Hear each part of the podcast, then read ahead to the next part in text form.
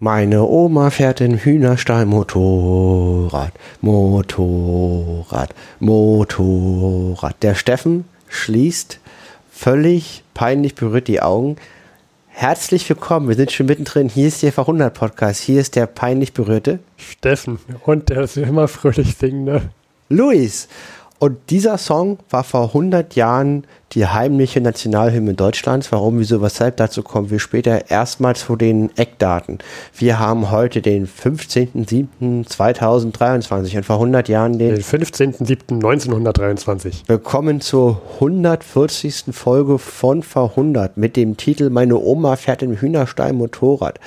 Die Folge gliedert sich auf in eine Einleitung mit einem Hausmeisterteil, den wir maximal kurz halten, wo wir über uns selber reden und über unser Hausmeisterthemen. Danach kommt der Werbeblock. Der Werbeblock und mit, aber wir sind nicht irgendwelche Werbung, denn es ist Werbung von vor 100 Jahren. Und danach kommen wir zu den Themen von vor 100 Jahren. Wir berichten über die Ereignissen, die vor letzten vier Wochen, also zwischen den 15. Juli und den 15. Juli 1923 in der Welt da draußen passiert sind. Und danach reden wir über den Elch der Elche. über Harry Graf Kessler. Du hast ein neues Tagebuch.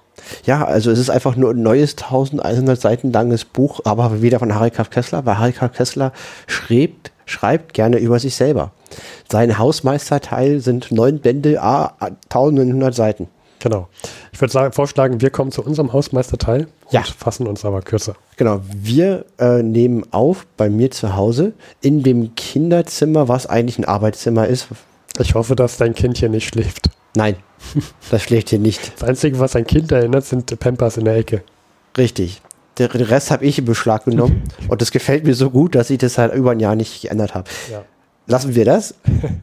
ähm, hier nehmen wir auf jeden Fall auf äh, in einem sehr weitlichen Gebiet im Osten Berlins. Ja, wir sind, wir sind hier schon ein bisschen rumgelaufen. Es war sehr idyllisch teilweise. Ja, an der Spree. schön. Ja, an der Spree, ja.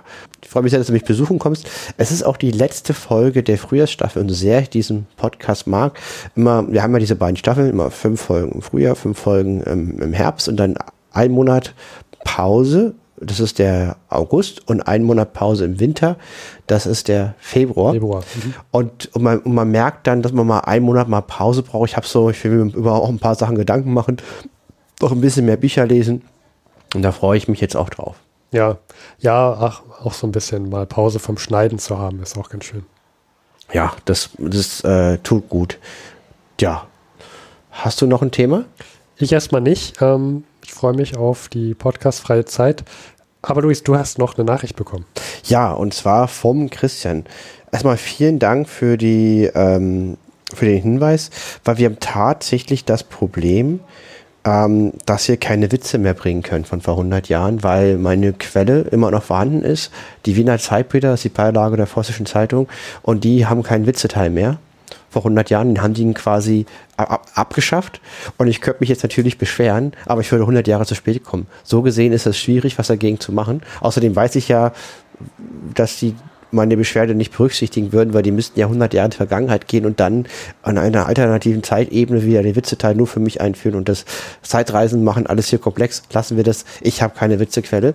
Der Christian hat mir einen, einen super Tipp gegeben, wie man halt bei Anno Aust Austrian Newspapers Online ähm, nach Zeitungen gucken kann. Da hatte ich auch mal reingeschaut und äh, ich konnte noch keinen Witzeteil finden. Ich muss dazu aber sagen, ich habe auch noch, das ist ein sehr großes Portal.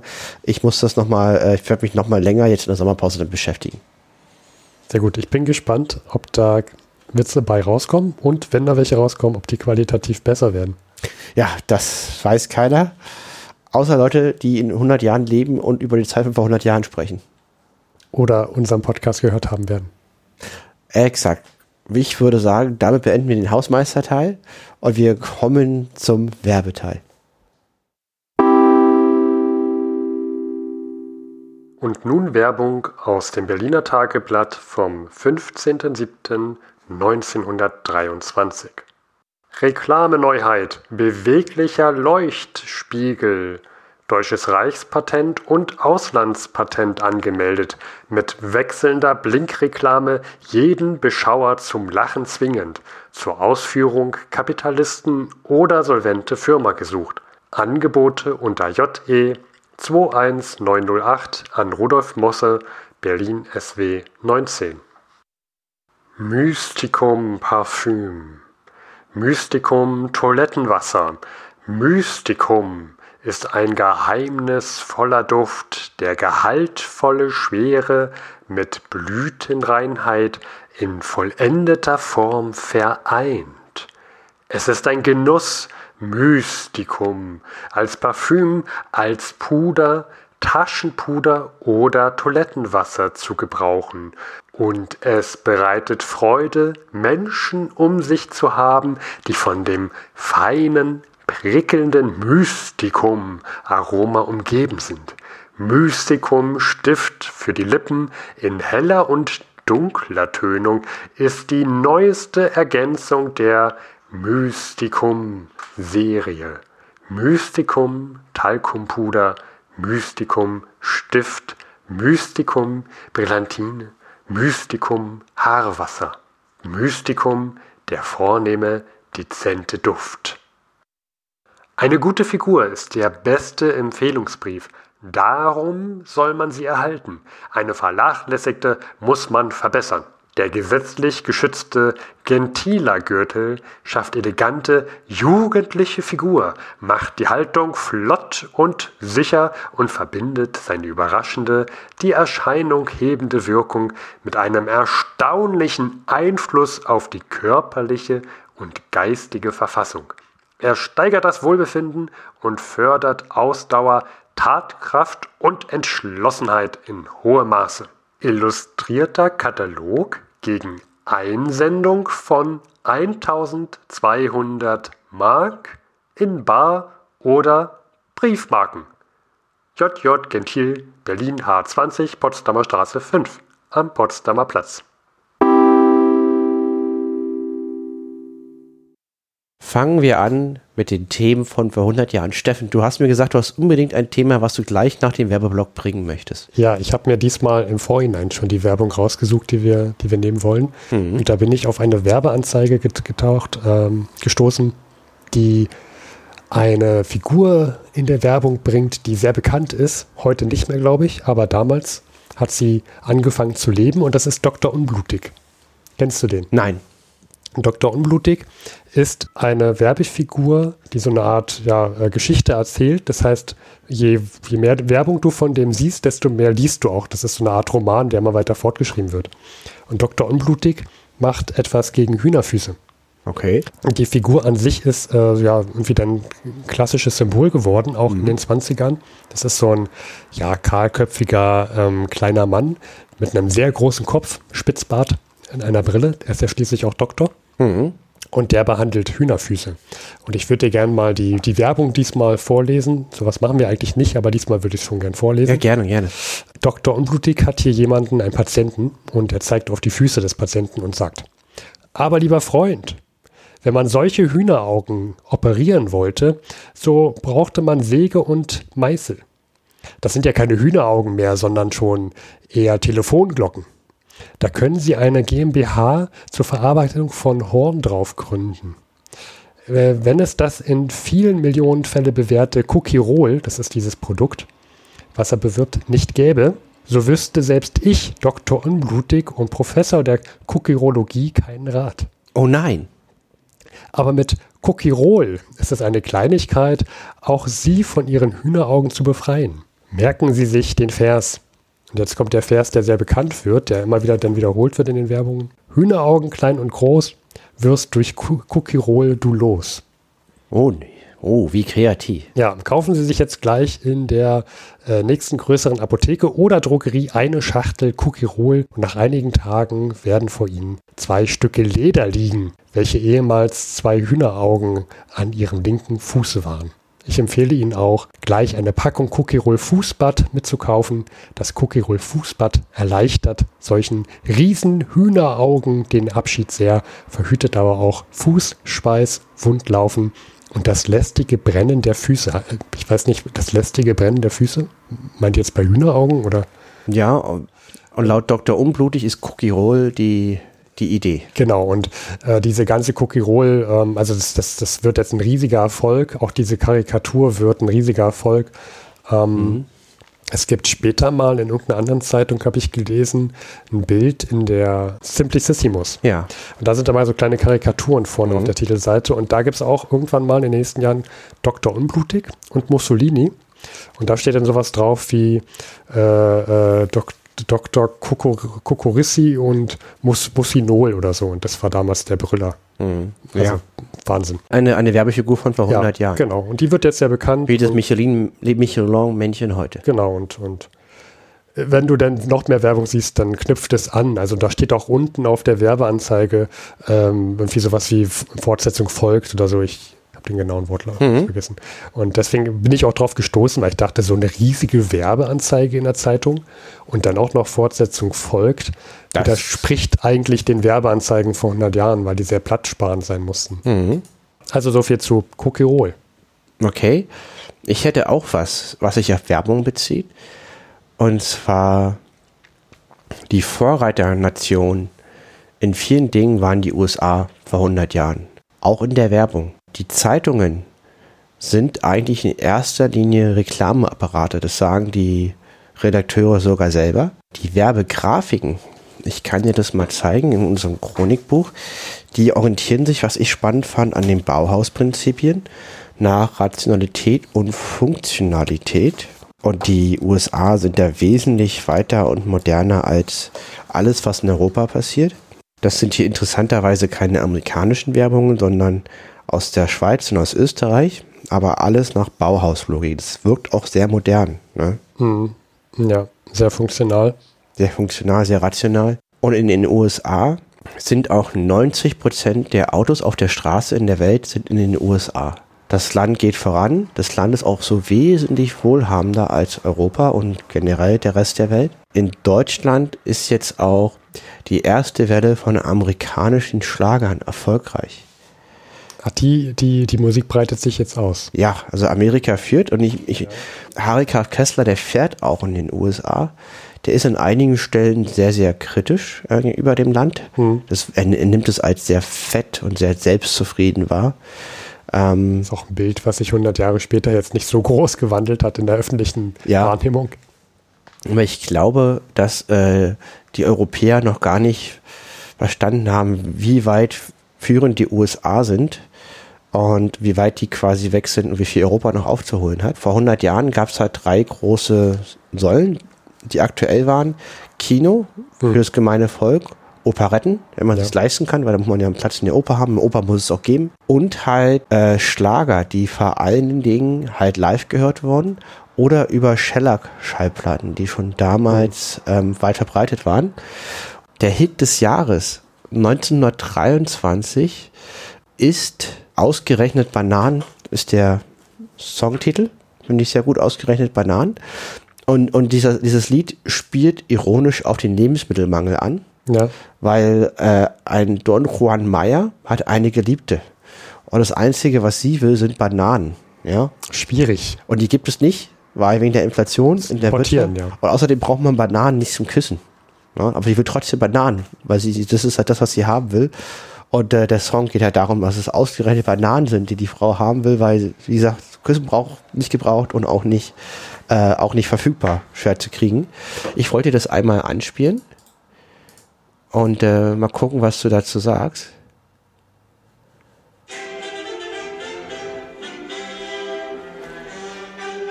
Ja, das, das zeigt jetzt auch gleich das Video Josephine Baker im Bananenkostüm. Ja. Das war, das war auch gleich das, woran ich dachte. Genau. Und äh, das ist ein amerikanischer Schlager, weil das Original ist Yes, we have no bananas. Und der wurde als Deutsch übersetzt.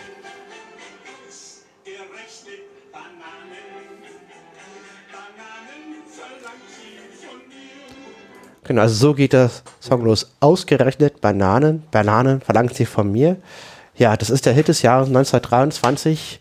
Da wurde dann Chimney dazu getan, Fox dazu ja. getan, auf den Shellac Schallplatten der Republik. Ja, also auch die Tänze kamen dann jetzt da dann von den USA rein. Richtig, die USA ist da die absolute Führung. Ja.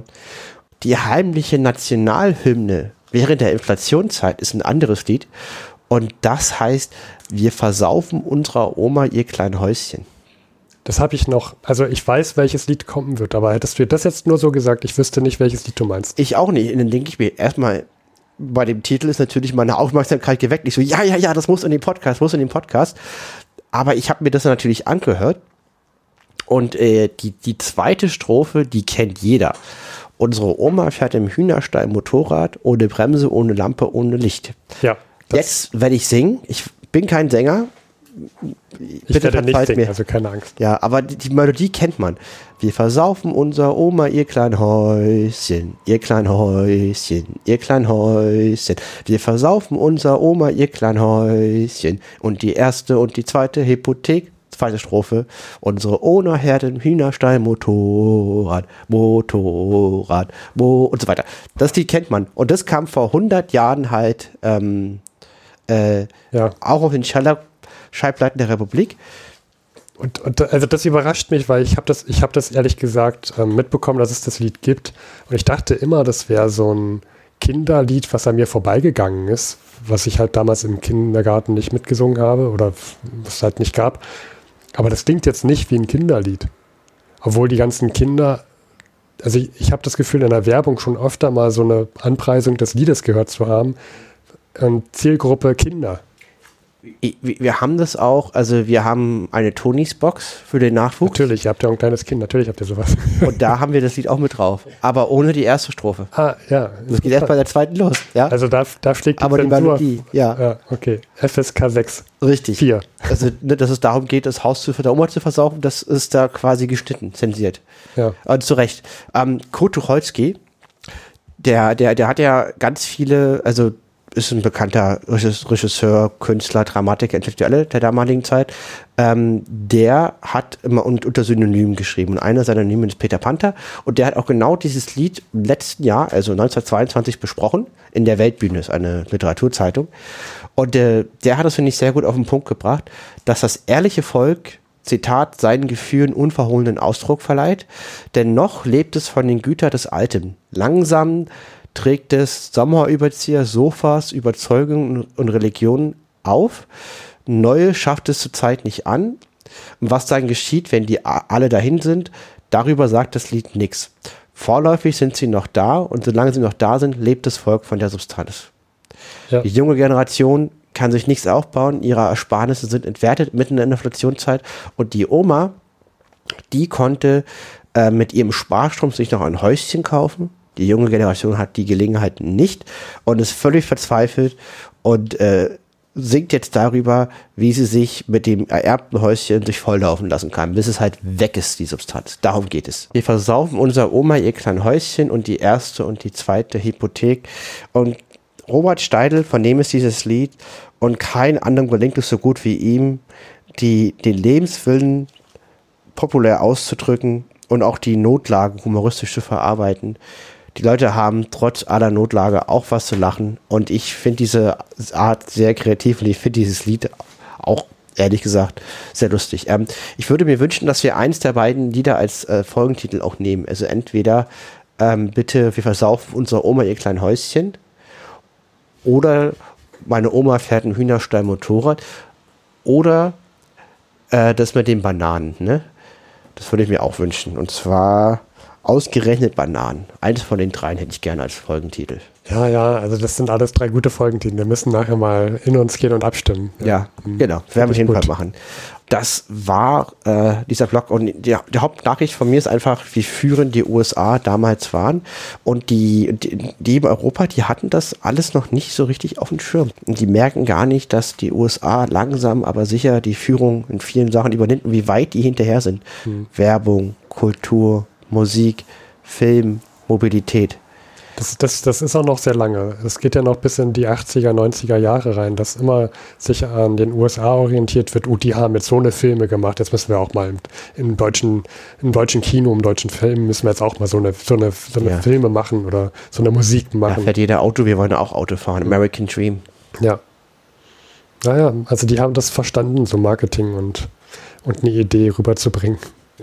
Dann würde ich sagen, wäre ich mit meinem Thema durch. Ja, Du hattest, du hast noch ein schönes Thema mitgebracht. Ich glaube, was mit Griechenland. wieder. ja, ich, ich, ich, habe dich wieder ein bisschen verwirrt, weil ich habe hier ein Thema aufgeschrieben, was es gar nicht geben wird, nämlich Spaß mit Flaggen. Okay. Ähm, eigentlich habe ich nur ein kleines Thema und ein großes Thema, Luis, und du darfst wieder die Reihenfolge wählen. Großes Thema zuerst.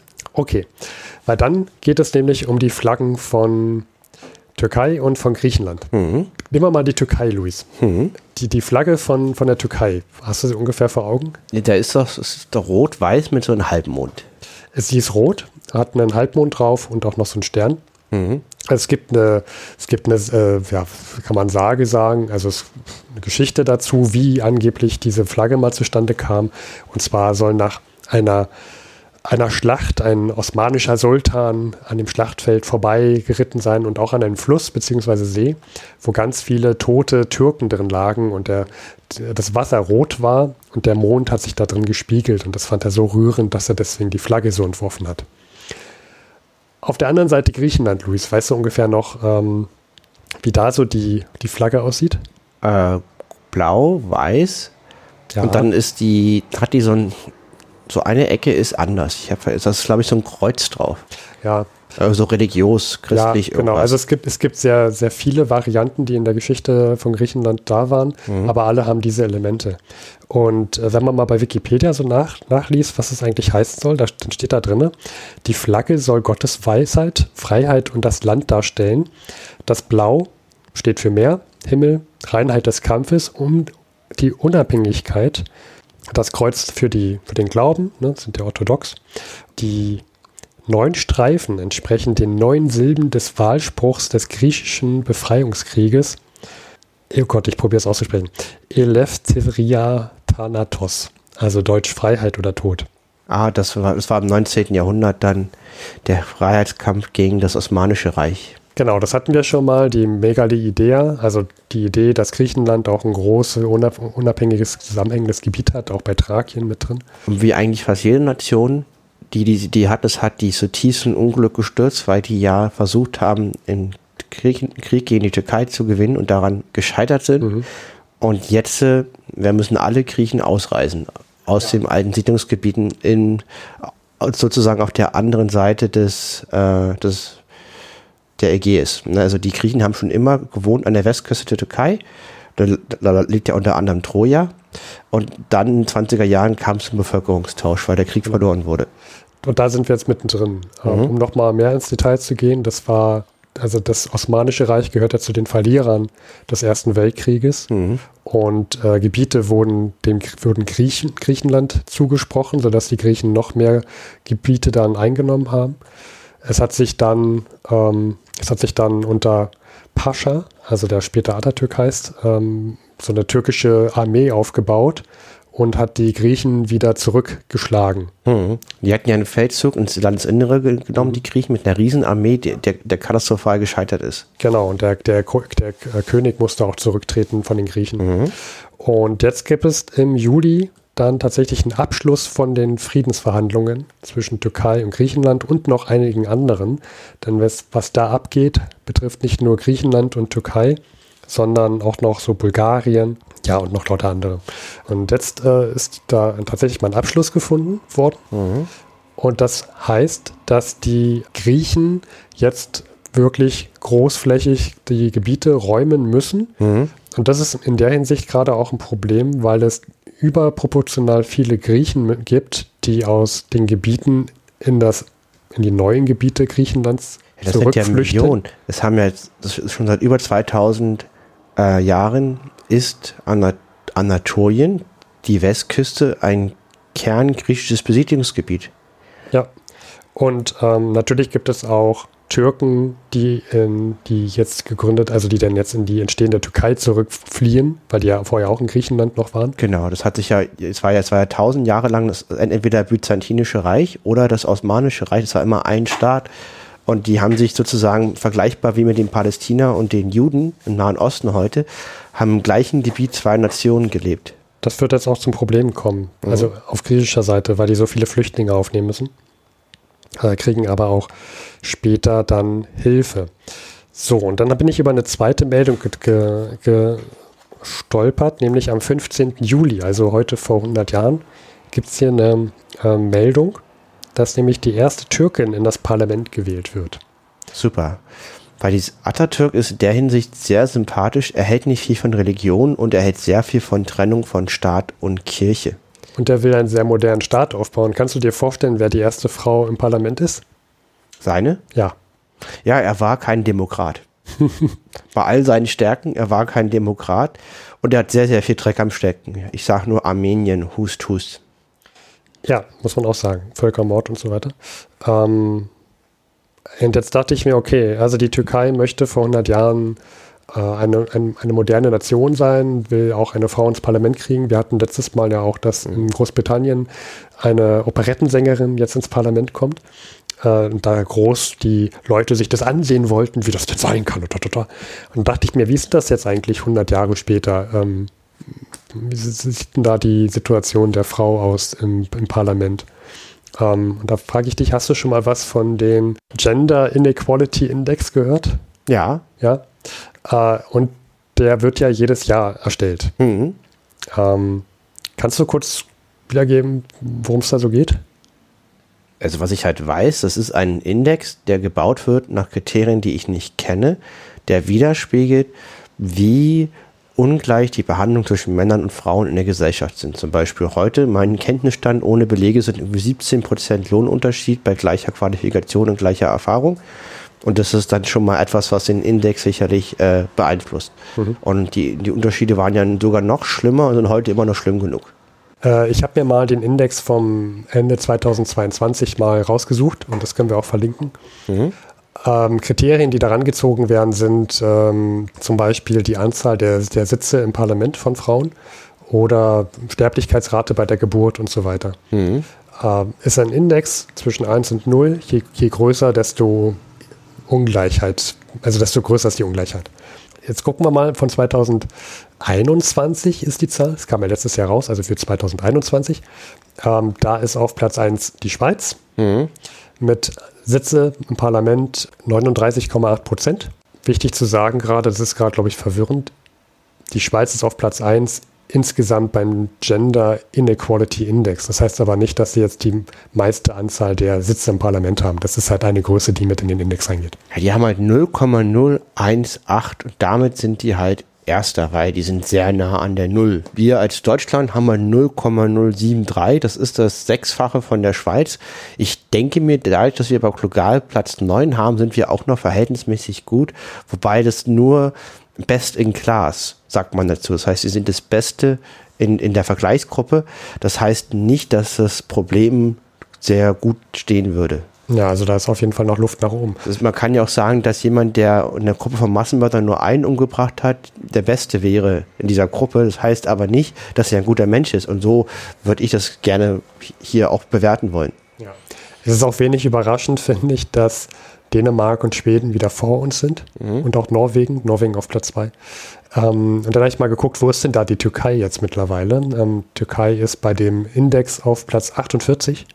Mhm. Und jetzt wollte ich da mal gucken, wie mit viele. 0,272, also mit dann äh, mit den vier- bis fünffachen von Deutschland. Ja, und jetzt wollte ich mal gucken, wie dann da eigentlich die Prozentanzahl der, der Sitze der Frauen im Parlament sind. Und das sind Stand 2021 17,3 Prozent. Mhm. Jetzt wollen wir mal gucken, wie, wie viel sind denn das in Deutschland gewesen? Also 34. 34,8 Prozent in Deutschland. Also schon das Prozentpunkteanzahl das mhm. Doppelte. Ne? Äh, und auch die Entwicklung wird ja auch mit angezeigt, das fand ich ganz cool.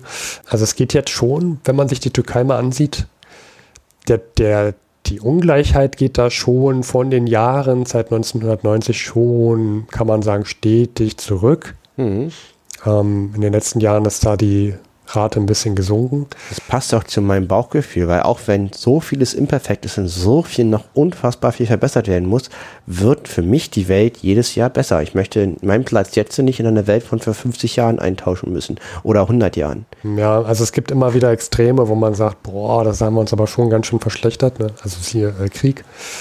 Aber ja, oder auch bei mir ist Bahnverkehr oder sowas. Aber es, grundsätzlich ist die Welt an sich, vor allen Dingen global gesehen, ein besserer Ort als vor 50 Jahren oder auch vor 20 Jahren. Wenn man überlegt, wie viele Leute global aus der Armut gekommen sind in China oder in Afrika, da sind wesentlich mehr Leute, also global sind jedes Jahr weniger Leute arm. Das, ja. das wird, die Welt wird besser. Und ähm, ich habe hier auch nochmal rausgesucht in so einer Grafik Verlauf seit 1990, mhm. wie da der Index sich verhalten hat. Äh, Türkei, Deutschland und, und ähm, Schweiz, einfach weil die Schweiz auf Platz 1 war jetzt. Mhm. Und da fand ich es interessant, also Deutschland und die Schweiz sind relativ nah beieinander, beides geht immer weiter runter. Also 1990 waren die sehr nah beieinander. Ja, und dann haben wir hier so 2015 so eine ganz komischen, das sind, das sind nur ganz kleine Nuancen, aber da geht äh, tatsächlich die Ungleichheit in Deutschland leicht nach oben. Und dann geht es da aber auch seit 2018 wieder runter. Also irgendwas muss da 2015, 16, 17 passiert sein, dass die, die Ermittler da von diesem Index dazu bewogen hat, Deutschland ein bisschen schlechter wieder einzustufen. Ja, Deutschland hat sich ab 2015 nicht mehr verbessert. Wir sind auf dem Niveau geblieben. Und ich, für mich sieht es in einer natürlichen Schwankung aus hier. Und die Schweiz ist immer besser geworden. Ja, Wir haben den Fortschritt ja. eingestellt im Jahr des Jahres 2015 in Deutschland nach diesem Index. Ja, so, so müsste man es lesen. Und ähm, ja, die Schweiz hat aber auch nochmal 2018, 19 da irgendwie so einen Knick weit nach unten gemacht. Da haben sie auch noch irgendwas gemacht. Ich habe leider erst heute Morgen die Idee gehabt, mich damit mal auseinanderzusetzen. Deswegen habe ich jetzt die Gründe nicht drin. Aber da muss auch nochmal was passiert sein, weshalb der Index dann nochmal stark, also in Nuancen stark äh, gesunken ist. Aber das deckt sich mit meinem Lebensgefühl. Wenn ich im Ausland bin und ich gefragt werde von Leuten, die jetzt Deutschland nicht kennen und nie da waren, wie das Leben da ist, sage ich immer, das Leben ist sehr, sehr gut. Das Lebensniveau ist sehr, sehr gut. Man, man, meisten Leuten geht es sehr, sehr gut. Das Einzige in Deutschland ist, ähm, man hat ganz wenig Veränderungen. Es ist ein altes Land mit einem hohen Durchschnittsalter der Bevölkerung von 47 Jahren und es passiert sehr wenig. Ähm, es ist so ein Status quo, der verwaltet wird, mhm. nur auf sehr, sehr gut, gutem Niveau. Deswegen geht es eigentlich ganz klar besser. Also kein Grund zum Jammern. Nur schade, dass man den guten Stand, den man hat, nicht nutzt, um noch besser zu werden, sondern aus irgendwelchen Grund sich mit dem Ist-Zustand zufrieden gibt. Und das kann ich nicht nachvollziehen, weil dafür kann man noch sehr viel verbessern. Ja, siehe Schweiz. Ja, siehe Schweiz, ja. siehe Männer-Frauen-Gleichheit, siehe soziale Gerechtigkeit, siehe Reallohnentwicklung, siehe Altersarmut, siehe ja. etc. pp. Klimaschutz, Energiewende, Bahn, ja. Bahnsystem. Ja, und, und äh, so kam, haben wir jetzt den kleinen Schwenker gemacht. Ne? Also diese, diese mhm. Ursprungsding, mhm. es gibt einen Friedensvertrag jetzt und jetzt verändert sich auch in der Türkei so das Parlament. Ähm, diesen Konflikt, den, den die Griechenland mit der Türkei und auch dem Osmanischen Reich hat, haben die Stand heute, finde ich, immer noch in ihren Flaggen drin. Mhm. Es ist immer noch so ein Narrativ, was erzählt wird, dass die, der, die Unabhängigkeitsbewegung damit in der Farbe drin ist. Das ist auch religiös. Ne? Du hast das Kreuz bei den Griechen, den mhm. Halbmond bei der Türkei. Also ist ja auch, ja. Der, der, auch ein großer Unterschied. Und das ja. fand ich schon fand ich schon ganz interessant, dass es auch heute, 100 Jahre später, immer noch zu sehen ist. Mhm. Ja, vor 100 Jahren ist da diesen, diesen Friedensvertrag gab. Ja. Ich gucke auch mal gerade. Übrigens, Griechenland ist Platz 33, ne? Also die haben auch, also die sind wie viel weiter weg als wir in diesem Gender Inequality Index. Sind besser als die Türkei mit 8, Platz 48. Ja, Türkei 48, Griechenland 33. Wenn wir jetzt das nochmal, wollte ich nochmal aufnehmen. Ja. Und wir können da auch noch mal was zu den ähm, Sitzen im Parlament sagen. Da sind es 21,7 Prozent gewesen, ja. 2021. Interessanterweise auch Italien ist nicht so gut. Also da ist, die haben da auch noch Luft, Luft nach oben. Ja. Naja. Also wir werden, wir werden den, den Bericht verlinken. Äh, mhm. Da ist mehrere hundert Seiten lang. Gibt es auch auf Deutsch. Mhm. Und die haben ihre Datenquellen auch zum Runterladen. Da fand ich ganz, ganz gut. Danke, dass du das mitgebracht hast. Mhm. Ja. ja, Luis, kommen wir zu deinem nächsten Thema. Ja, und zwar, ich habe ja Stresemanns äh, Erinnerung, Vermächtnis. Und in den letzten vier Wochen seines Lebens, also quasi, das ist jetzt die Phase zwischen den 15. Juni und 15. Juni mhm. 1923, äh, da hat er eine Betrachtungen in der Zeit niedergeschrieben. Und das einzuordnen, der wird im August Bundeskanzler, später wird er Außenminister und er kriegt einen Friedensnobelpreis. Er ist jemand auf der guten Seite der Macht, ist ein moderater Demokrat ja. und er steht in der Zeit. Die Zeit war auch damals ein demokratisches, eher linksorientiertes äh, Produkt. Äh, überhaupt nicht, ähm, nicht wirklich am rechten Flügel gedacht. Schresemann selber ist ein Wirtschaftsliberaler. Also ich würde ihn am ehesten in der FDP-Ecke heutzutage verordnen wollen. Und ähm, hier nochmal das, was er sozusagen in der Zeit schreibt. Das ist quasi ein Teil der bürgerlich-demokratischen Republik, wie diese Kreise denken. Da bin ich, bevor du anfängst, also wenn du das schon so aufbaust, ist jetzt meine Erwartung, dass da wahrscheinlich was aus heutiger Sicht sehr rechtes, nationales wahrscheinlich Ja. drin steht. Ja, Okay. und das ist, ähm, das, das muss man halt dann in den Kontext nehmen, dass das halt das damals anderes Spektrum war. Ne? okay, ich bin gespannt. Zitat.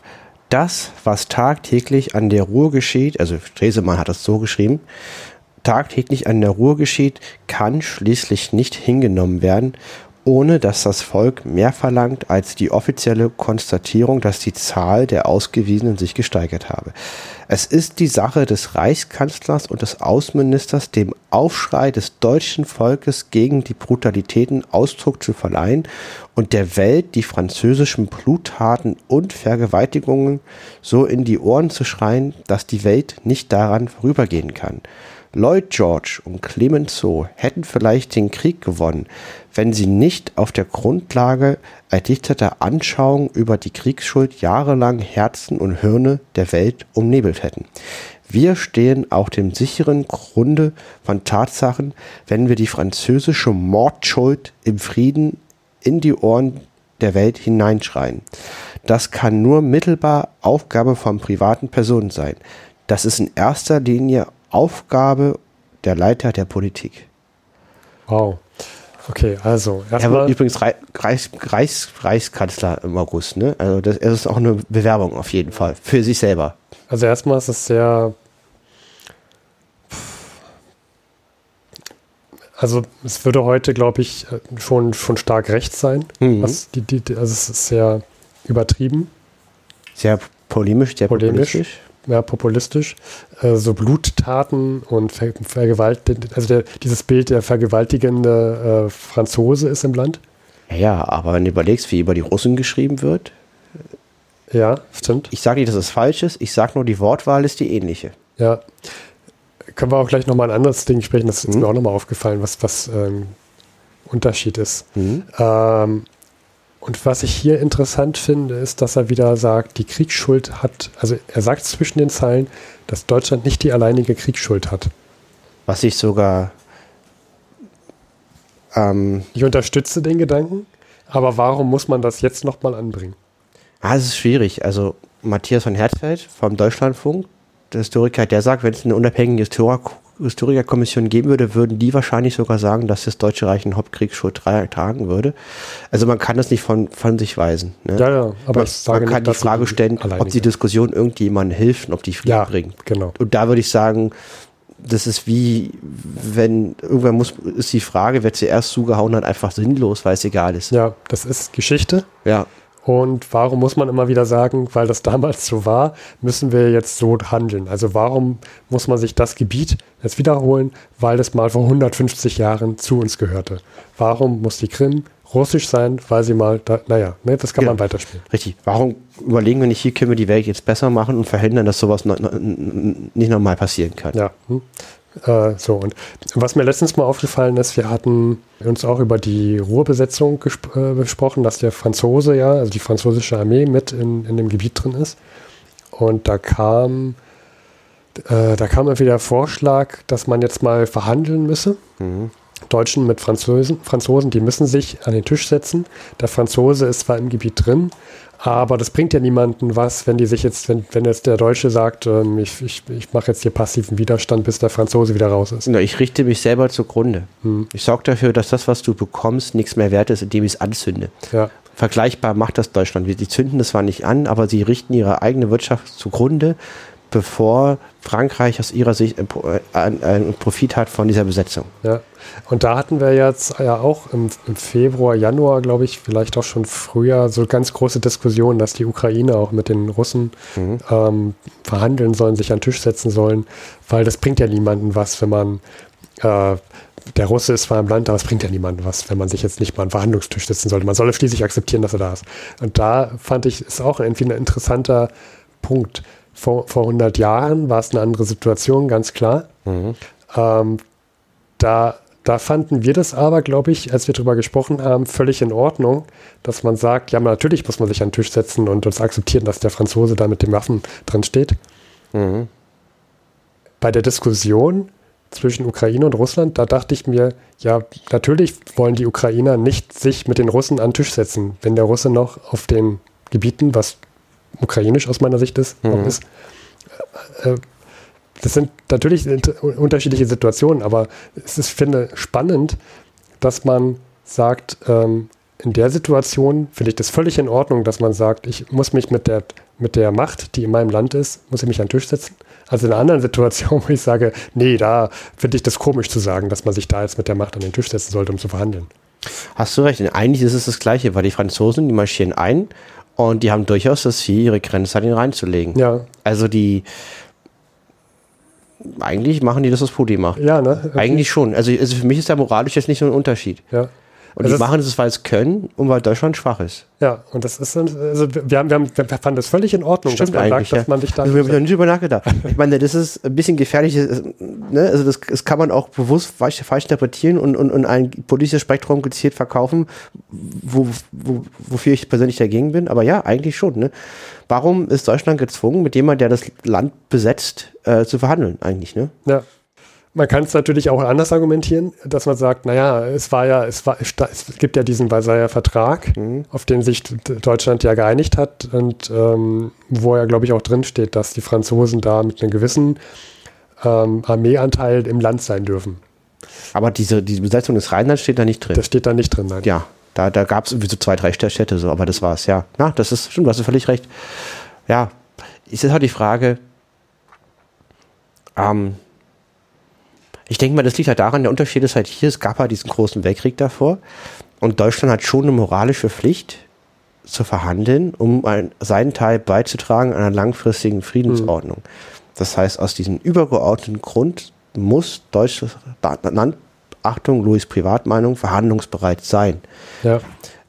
In dieser Situation, dass Frankreich einfach einmarschiert und sagt, meins, wir wollen entweder die, die Rheingrenze oder einen, oder einen eigenen Pufferstaat gründen. In dieser Situation, finde ich, wäre man nicht gezwungen zu verhandeln, mhm. weil Frankreich sich moralischen Unrecht begeht. Jetzt ist natürlich das alles so verworren, dass man das nicht so klar trennen kann, wie ich argumentiere, aber so wäre für mich der Unterschied. Ja.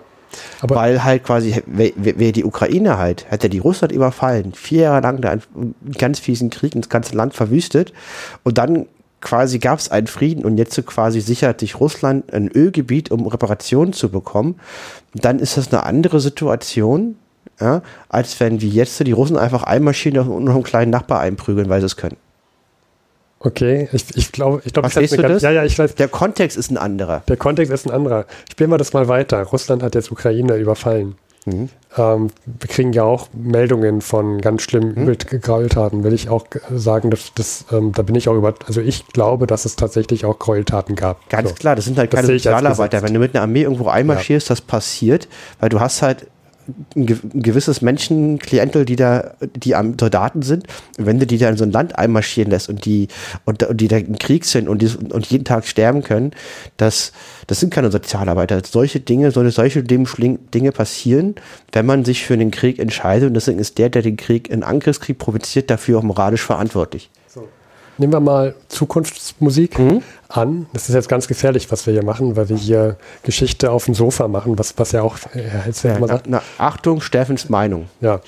Wenn, wenn, wenn man das mal weiterspielt, angenommen, ähm, Russland, äh, da kommt jetzt nochmal im nächsten Monat ein Putschversuch, der findet, der klappt. Ukraine kann sich, ähm, kann Gebiete wieder zurückerobern. Und es kommt zu einem Frieden, bei dem jetzt geklärt wird, Russland ist Verlierer und muss Reparationen an äh, Ukraine zahlen. Mhm. würdest du jetzt also sagen, dass es okay ist, dass falls Russland dem nicht gerecht wird, diesen Zahlungen, dass die Ukraine in Russland einmarschieren darf, um dort Gebiete zu besetzen? Nein, das habe ich nicht gesagt. Also ich, ich, ich, ich, ich würde sagen, wenn die Ukraine das tun würde, wir sie in unfassbar großen Fehler begehen, Ja. weil sie würde vom Opfer zum Täter werden. Ja, Ich würde aber sagen, in der Situation, wenn die jetzt, also wenn die Ukraine sozusagen in diesem hypothetischen Szenario, wo Ukraine den Krieg so gewinnt, dass es die Ukraine in ihrer, im, im Stand von 2014 wiederhergestellt ist in den alten Grenzen und Russland ist verpflichtet, Reparationen zu zahlen, die passieren nicht, also besetzen sie jetzt wie Rostov. Das ist so eine große Stadt, einmal sagst schon mehr. Das wird es besetzt und es wird es so lange besetzt, bis halt das Geld, was versprochen wurde, ist dazugegeben. Ukra Ukraine würde ein ganz schlimmes Unrecht begehen, sollten das nicht tun, weil die, weil ein Angriffskrieg, die Besetzung ist durch nichts zu rechtfertigen. In der Situation jedoch, finde ich, ist Russland moralisch verpflichtet zu verhandeln, weil die haben diesen Angriffskrieg begangen davor, die haben das Land überfallen, sie haben sich in diesen Friedensvertrag verpflichtet, Reparationen zu zahlen und das nicht getan. Und deswegen ähm, finde ich, sollten sie verhandeln in der Situation. Sie haben aber jedes Recht der Welt darauf zu pochen, dass die Ukraine aus, Rost aus Rostock wieder, wieder abmarschiert. ja, okay. Da- Das ist damit, meine damit, Meinung. Damit kann ich leben. Ich weiß jetzt nicht, ob das ein Ja. bisschen komplex, sehr hypothetisch alles, aber das ist quasi der Unterschied in beiden Situationen. Ja, okay. Warum ich es halt okay finde, dass die Ukraine nicht verhandeln und ich es aber richtig finde, dass in diesem Fall Deutschen verhandeln, weil der Kontext des Großen Weltkriegs davor ist, wo sich Deutschen nicht mit Ruhm bekleckert haben und jetzt nicht sich als Opferlamm hinstellen können, weil sie es auch andersrum genauso gemacht hätten. Ja, das Sie hätten ist, es auch getan. das ist, glaube ich, da können wir, also da kann ich aus meiner Sicht auch mitgehen und einen grünen Haken dran setzen. Weil, wenn man das so erklärt, dann, dann ist das, steht das nicht im Widerspruch dazu, glaube ich, dass wir sagen, in dem Fall müssten sie verhandeln und heute, 100 Jahre später, muss aber die Nation äh, nicht verhandeln. Und ich kann jeden verstehen, der darüber anders denkt. Das ist nur meine Privatmeinung. Das ist sehr, sehr persönlich. Ja, Das natürlich. Das sind komplexe Themen, die man, da gibt es kein Schwarz-Weiß. Also ich könnte auch jemand verstehen, ähm, der sagt, auch, auch vor 100 Jahren, wir verhandeln erst wieder mit den Franzosen, wenn die aus dem Rheinland wieder raus sind. Das würde ich sogar, ähm, da würde ich nicht gleich irgendwelches rechtes Gedankengut hinterspekulieren, sondern ich könnte den, ich würde die Meinung annehmen und sagen, ich kann verstehen, dass du so denkst, auch wenn ich sie nicht teile, weil Deutschland hat einfach auch Dreck am Stecken und muss gucken ähm, und Verpflichtung gegenüber das eigenen Volk, hier eine Lösung zu erzielen. Ja, Gut. gut. Das war das, aber deswegen, also das, so sieht eine Bewerbung von vor 100 Jahren als Reichskanzler aus. Aus, ja. ja. Stresemann war da durchaus ehrgeizig äh, und sagt halt und redet von Bluttaten und Vergewaltigungen, die es wirklich nachweisbar auch gab. Natürlich haben deutsche, deutsche Saboteure einfach auch Bomben gelegt und Soldaten umgebracht. Ja. Und deswegen ist ja dieser ganze Einmarsch Quatsch. Ne? Und das wird natürlich hier nicht erwähnt, sondern ist sehr polemisch, sehr, sehr einseitig. Und das stand auch damals in der Zeit, die es heute immer noch gibt. Ja, spannend. Guter Beitrag, danke. Dann würde ich sagen, du hast noch von einem kleinen Thema gesprochen. Ja, ich habe wieder zwei Flaggen mitgebracht, Luis. Okay, jetzt bin ich gespannt. Und zwar fangen wir mal mit einem ganz, ganz kleinen Thema an. Die italienische Flagge, Luis. Mhm. Ähm, hast du die vor Augen? Darf ich wieder dein, dein Scroll? Ja, die hat ja drei Farben. Ja, Und zwar die, die, die, die ist im Pivot-Modus zur deutschen Flagge, nee, andersrum. Und die Farben sind grün, weiß, rot. Ja, okay, das Und es gibt ein paar Meinungen, wofür das Grüne steht. Ähm, eine Meinung ist, das steht für die Natur und die Landschaft und die Ebenen. Und wenn man sich mal fragt, okay, was. Ich bin jetzt nicht so ergriffen. Ja, aber ich habe noch eine Mel- Mel- Meldung rausgesucht und zwar ähm, der Blog jetzt ist Naturkatastrophen. Mhm. Ich äh, war ein bisschen überrascht, ehrlich gesagt. Ich habe mich jetzt erstmal mit beschäftigt, wie oft der Ätna eigentlich ausbrach. Und das ist ja doch äh, immer noch relativ häufig. Mhm. Das letzte Mal ähm, Ende 2022. Das war mir, ist mir irgendwie untergegangen. Ja, ich auch. Ja, und es gab ähm, aus 100 vor 100-jähriger Sicht gab es eine große Eruption 1919 Der Ätna ist ausgebrochen vor 100 Jahren, okay? Hm. und jetzt wieder. Denn am 17. Juni ist wieder ein großer Ausbruch gewesen, 1923, der Ätna. Wie groß? Ähm, also es sind fünf neue Krater entstanden Mhm. und ähm, es gab einen Lavastrom von 300 Metern. Der ist dann größer geworden, der ist äh, acht Meter hoch irgendwann, dieser Acht Meter hoher Lavastrom? Ja. Das ist schlecht. Ja, und vor allem ist es schlecht, ähm, weil der auch noch 700 Meter breit ist. Und äh, ja, es gibt ein Dorf, was nordöstlich von diesen Kratern ist, liegt äh, Lingua Glossa Hm? oder Lingua Glossa, ich kann es nicht aussprechen. Und das Dorf gibt es heute immer noch übrigens. Mhm. Und die wurden evakuiert. Gab keine Toten, nur ein paar, nur ein paar Verletzte, die ähm, aufgrund der hektischen Evakuierung sich verletzt haben. Wie ist denn das eigentlich? Wohnen da immer noch so viele wie vor 100 Jahren? Nein, wo nicht. Ähm, es gibt jetzt, also es gibt unterschiedliche Zahlen. Im Chronikbuch stand drin, dass damals 22.000 Bewohner mhm. evakuiert wurden. Mhm. Wenn man mal bei Wikipedia sich mal die Bewohneranzahl guckt, dann sind dann damals nicht ganz so viele Bewohner wohl gewesen. Mhm. Stand heute, 31. Dezember 22, wohnen da circa 5.000. Mhm. Also ganz, ganz wenig nur noch. Ähm, man kann da Ausflüge hinmachen, man kann, es gibt dort Unterkünfte. Ich wäre sehr gerne, ich möchte auf jeden Fall einmal mein Leben Pompeji mir angucken. Das stelle ja. ich mir sehr spannend, habe ich noch nie gemacht. Habe ich auf meiner Bucketliste. Das ähm. muss ja auch sein. Ich meine, das war das, oder ist Pompeji am Ätna? Ich meine schon. Oder, oder war das der Vesuv? Okay, das könnte jetzt gefährlich sein. Also ich möchte mal nach Pompeji, unabhängig welcher Vulkan neben Pompeji ist. Äh, das muss ich jetzt nachschauen. Das, Steffen das googelt das keine Ruhe mehr. Ich glaube, es ist der Ätna. Vesuv. Gut. Der Ätna ist ausgebrochen und am Vesuv ist Pompeji und am Ätna, wo vor 100 Jahren der Ausbruch gab, liegt Langua Kloster, was äh, 22.000 Einwohner hatte vor 100 Jahren und jetzt hat es noch 5000. Ja, und ähm, soll wohl eine schöne Innenstadt haben, du kannst Ausflüge machen. Äh, du kannst da auch den Vesuv, äh, den Vesuv, jetzt sage ich es auch, den Ätna dir anschauen. Ähm, aber Vorsicht, es gibt immer noch Ausbrüche beim Ätna, was für mich, also dass das wirklich letztes Jahr erst war, ist mir völlig untergegangen. Mhm. Ja. Dann habe ich noch eine zweite Flagge mitgebracht, Luis. Ja. Die spanische. Ähm, Farben? Auf jeden Fall rot und gelb. Ja, ich glaube, das ist alles rot und gelb, das war's. Und dann irgend so ein Wappen, wahrscheinlich ein vom Wappen. Kastilien oder sowas. Von dem, von dem Königshaus, würde ich denken. Es gibt, also um es groß zu sagen, äh, kurz zu sagen, es gibt tausend Varianten von dieser Flagge. Natürlich gibt es eine offizielle, da ist auch ein Wappen drin. Aber jede Region hat auch noch mal eine eigene Flagge, wo auch Rot und Gelb irgendwie drin mhm. vorkommt und ein anderes Wappen wiederum. Äh, nimm dir nur mal so Katalonien. Barcelona will sich ja abspalten. Letztendlich haben die aber auch Gelb und Rot mit drin. Nur halt mhm. Streifen, mhm. filigraner und so weiter. Und da habe ich, da ist mir eine Schlagzeile in unserem Chronikbuch aufgefallen, und zwar am 13.07. vor 100 Jahren wurde ähm, die, die, die Stadt und die Umgebung Zaragoza, dort gab es Überschwemmungen. Zaragoza liegt im Nordosten Spaniens in dem Gebiet Aragon mhm. oder auf Deutsch Aragonien, glaube ich. Und die spanische Flagge hat übrigens auch Elemente aus der Aragonisch, also aus dem Königreich Aragon mit drin. Ja, und Steffen war ein Jahr in Saragossa. Deswegen ist es mir aufgefallen. Ja, genau. ja, ja. Ich habe gelesen, oh, Saragossa. Weiß, dass Saragossa ist Steffen sehr wichtig. Ich habe Steffen auch, habe ich dich in Saragossa? Nee, nee, nee, nee. Hast du mich nicht. Ich hatte dich besucht, aber das, da warst du. Wir haben uns dann in Portugal getroffen. Warst du da schon, na, das nach oder vor Saragossa? Das war noch während Saragossa. Aber du warst nach Portugal geflogen? Ja. Okay. okay. Wir haben uns da getroffen. Wo du in Saragossa gelebt hast noch. Und ja. in Lissabon hatten wir diese Podcast-Idee. Genau, Steffen kann übrigens sehr gut Spanisch. Gut, würde ich sagen. Steffen kann gut Spanisch, Steffen ist aber immer sehr bescheid. Gut, aber es war jetzt sehr. Jetzt bin ich ein bisschen gesprungen von der Flagge auf einmal zu. Aber was ist jetzt mit Saragossa los? Weil darauf willst du doch hinaus. Da genau, ja, ähm, das ist halt diese, wir sind im Thema Naturkatastrophen. Mhm. Und in Saragossa gibt es einen Fluss. Nächste Frage, Luis, wie heißt der Fluss? Weiß ich nicht. Ebro. Das weiß ich nicht. Der heißt Ebro. Das ist ein sehr breiter Fluss und wenn man in Saragossa steht, kann man da auch hingucken. Und da gibt es auch, habe ich auch gesehen, Markierungen aus den Jahren, wann, wann da mal äh, wieder eine Überschwemmung war. Also tatsächlich tritt es doch recht häufig auf, dass da mal in Saragossa, und also nicht nur die Stadt, sondern das ist ja ein richtiges Gebiet auch, Saragossa, ähm, dass da Überschwemmungen sind. Mhm. Und vor 100 Jahren sind in einem Dorf äh, 60 Häuser deswegen auch eingestürzt. Es gibt keinen Zugverkehr mehr mit Barcelona, die sind da so ein bisschen abgeschottet.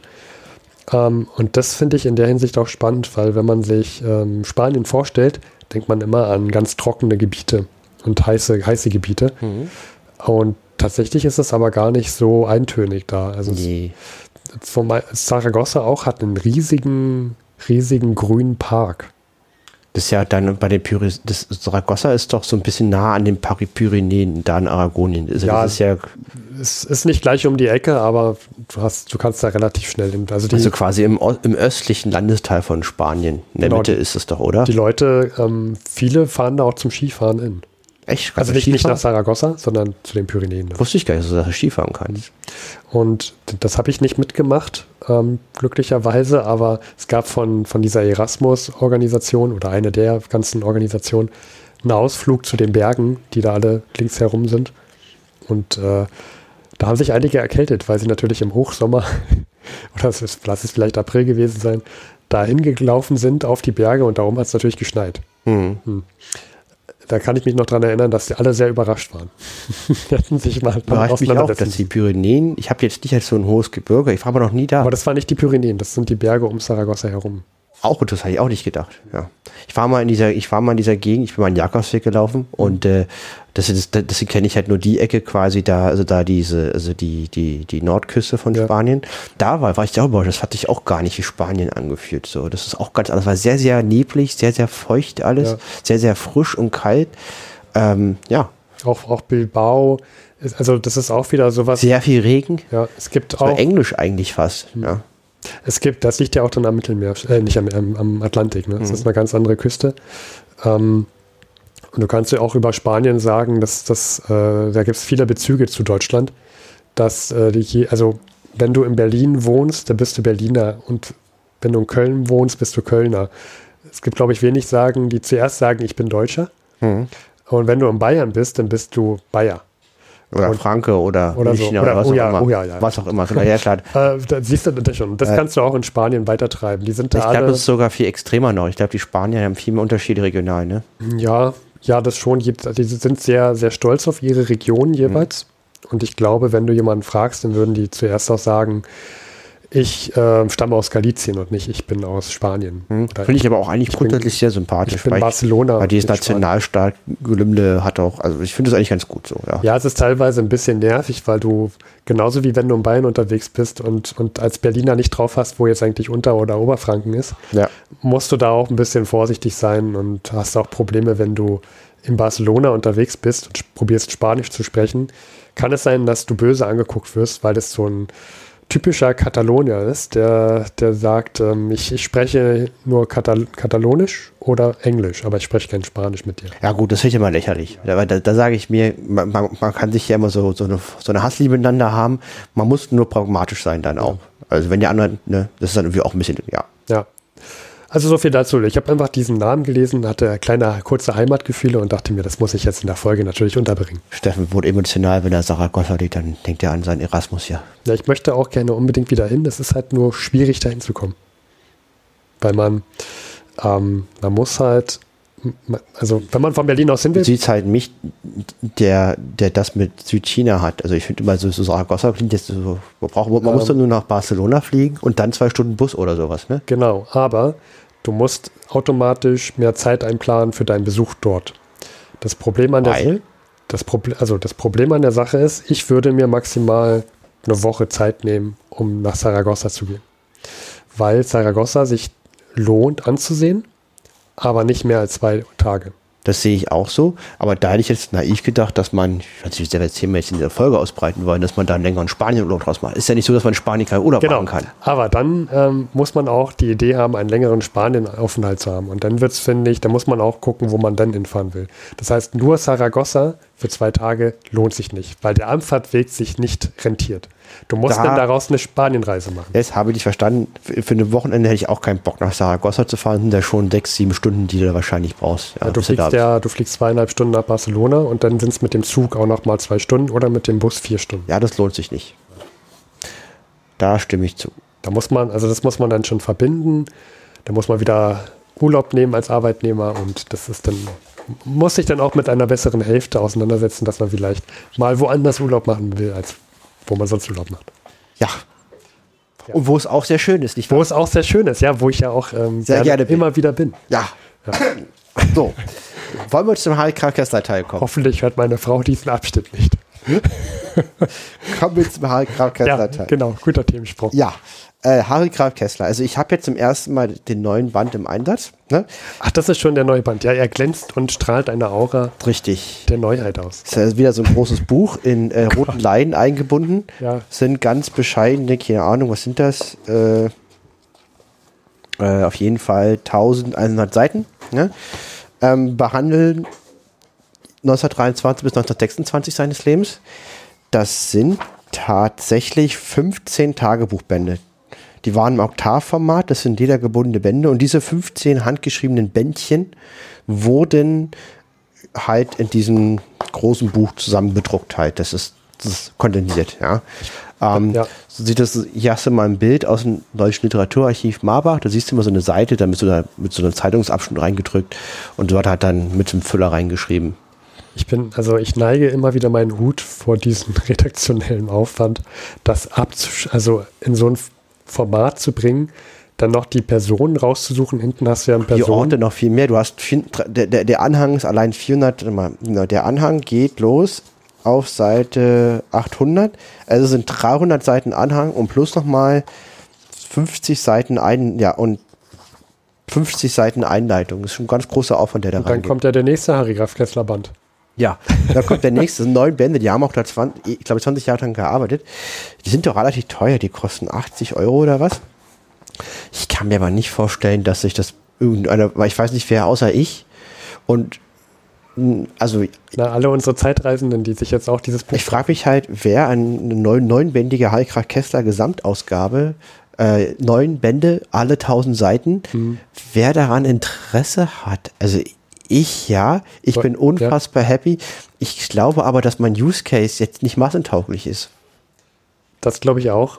Aber also unser Podcast ist ja groß und viral. Also Leute, die uns hören, die werden jetzt auch auf die Idee kommen, ach, das muss ich mir jetzt auch kaufen. Die Leute sehen dich nicht, es ist ironisch gemeint. Ja. Gut, jedenfalls, das ist jetzt das nächste Band. Der hatte eine kleine Lücke, die vermuten, die, ähm, er hat ein Band verloren gegangen. Ähm, das beginnt jetzt quasi, das hat im Mai aufgehört, das letzte Buch, und jetzt im Juli geht es wieder weiter. Das heißt, zwei Monate seines Lebens fehlen. Spekulation 1 der Bändchen ist oh. verloren gegangen. Ja. Was ist da wohl passiert? Ja, was interessant ist, Kessler bekommt eine Einladung in den USA. Es gibt ein College in Wilhelmstown und die wollten jemand aus Deutschland haben, der sechs Referate hält. Moment, was? Die Stadt heißt Wilhelmstown? Mhm. Ist das da Williams College. Okay. Ist West-Ostküste irgendwie sowas? Das weiß ich gar nicht, wo das ist. ist in, das ist in diesem Bundesstaat mit M, ich sage Ihnen jetzt. Massachusetts. Ja, Massachusetts. ja. Das ist Westküste. So, und das ist dann halt so ein altes College. Und die wollten da einen, jemand aus Deutschland haben, weil das war ja Funkstille seit dem Großen Weltkrieg. Mhm. Die hatten keine intellektuelle oder deutsche Kulturschaffende in den USA da, außer halt die Millionen Deutsch-Amerikaner. Und ähm, ja, genau, und da sollte eigentlich Rathenau hin. Ah. Und der ist leider umgebracht worden und deswegen wurde während eines Aufenthalts in London Harikra Kessler angesprochen. Und der fühlt sich natürlich äh, sehr geschmeichelt und möchte da unbedingt. Natürlich als Rathenau-Ersatz, also ganz klar. Und äh, äh, das ist äh, erstmal ganz witzig. Also die zwei Wochen Tagebuchanträge, die ich gelesen habe, da geht es eigentlich im Wesentlichen darum, er hat ja diesen hochwichtigen, also es ist ohne Mist, ohne ihn und diesen wichtigen Auftrag in London. Er will aber, das sagt er hier auch ganz klar, ähm, in den USA. Das ist natürlich viel cooler. Es wird natürlich da geladen, da so Vorträge seitens der Messe sein Ding, als da in London äh, Lobbyarbeit zu betreiben und diese, diese, diese, diese äh, Krise zu Da kann man ja lösen. nicht am Pult von der Öffentlichkeit stehen. Genau. Und er geht da auch zu Rosenberg und auch zu Kuno selber. Mhm. Und beide wollen, dass er eigentlich in London bleibt. Er kriegt auch einen Brief von Stresemann. Äh, Zitat. Brief von Stresemann an Harry Kessler. Meine Bitte an Sie geht dahin, doch gütig zu erwägen, ob es Ihnen nicht möglich ist, angesichts der großen Entscheidungen, vor denen wir in Bezug auf den Ruhrkampf stehen, Ihre Amerikareise zu verschieben. Also er wird angezählt. Ja, er wird angezählt. Und äh, nach Kessler hat er diesen Brief nie bekommen. Und, hier, und dann steht im nächsten Satz hier in, in diesem Buch, das Brief ist Teil seines Nachlasses. Also so, während der Lebzeit sagen die, nee, ich habe diesen Brief nie bekommen. Ja, ja. Genau. Und in seinem Tagebuch schreibt er sehr ausführlich, wie er immer wieder schreibt, dass er selbstverständlich bereit ist, für die Republik in London zu bleiben, sei es denn gewollt. Hm. Also, das heißt, es kommt in sein Tagebuch überhaupt nicht raus, hm. äh, quasi, äh, dass er eigentlich nach Amerika will, sondern das schreiben die halt ganz klar hier in der Einleitung.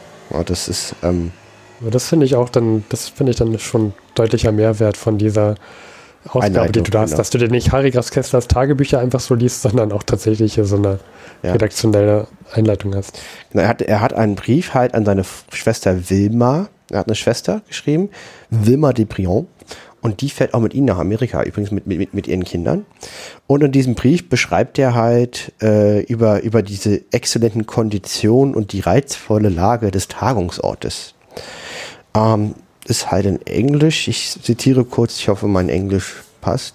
Äh, the pay of the journey there and back give me a house and servants all to myself at the college. About 1,500 $1,500 dollars for the six lectures. I have to stay at the college for five weeks.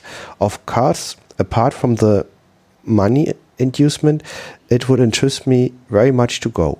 Williamstown is close to all the fashionable summer resorts around New York. Natürlich will ein Harry Kessler dahin Ja. und er zieht seinen Stiefel durch und fährt auch. Auf der einen Seite steht er da und sagt, ja, Arbeiterkampf, es lebe, es lebe der Sozialismus. Und dann schreibt er aber wieder sowas. Also er erzählt immer viel, aber so richtig leben tut das natürlich nicht. Ja, das ist halt, ist, ist es halt auch geschickt, ne? Das fährt er dahin. Und natürlich ist es halt auch cool, dass sie nach Hartenau an ihn denken. Also er ist ja durchaus em- em- empfänglich für Schmeicheleien. Ja, Ähm, ja, ähm, ich habe auch noch in der Einleitung ein spannendes, einen spannenden Abschnitt, wo quasi darauf eingegangen wird. Also er kommt dann auch an, das passiert alles im August.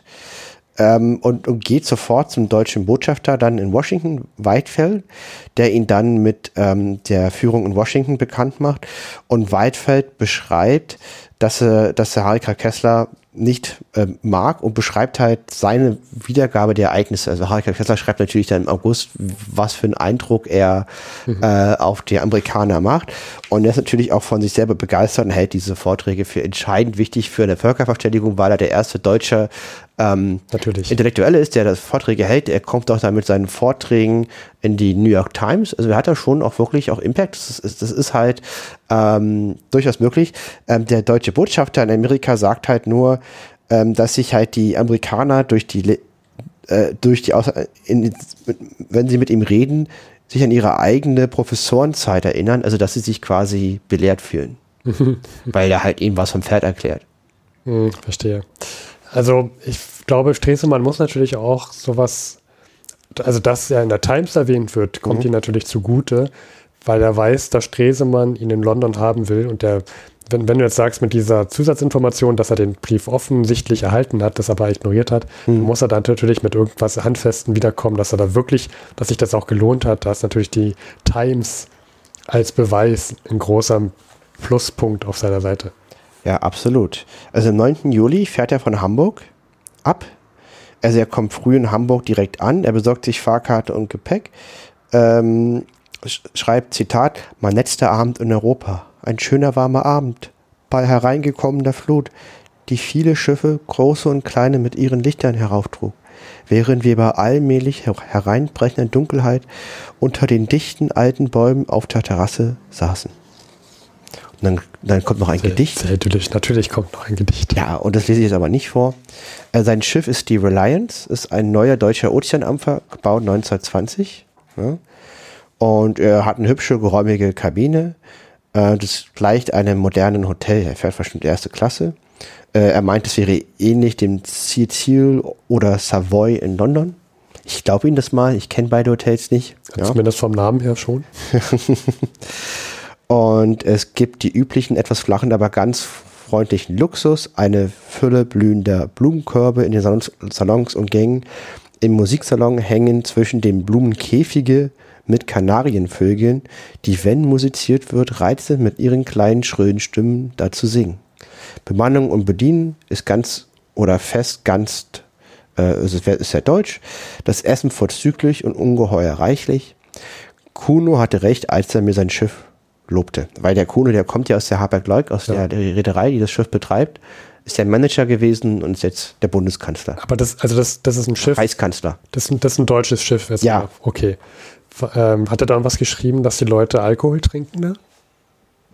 Ähm, nö.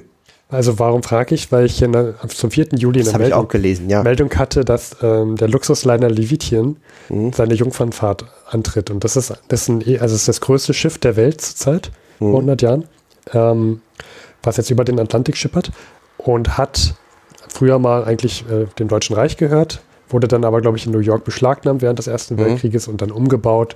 Und jetzt auch mit dem Versailler Vertrag gehört es den, gehört es den über 300 Meter lang, Riesending, ja. Und da wurde gesagt, dass, äh, oder geschrieben in dem Artikel, dass die Leute, also es, es gibt ja in den USA immer noch das Alkoholverbot, mhm. die Prohibition. Und wenn du da auf dem Dampfer bist und mitfährst, dann gilt auch dort noch die Prohibition. Aber es gibt keine Taschenkontrollen, wenn du da eincheckst auf dem Dampfer.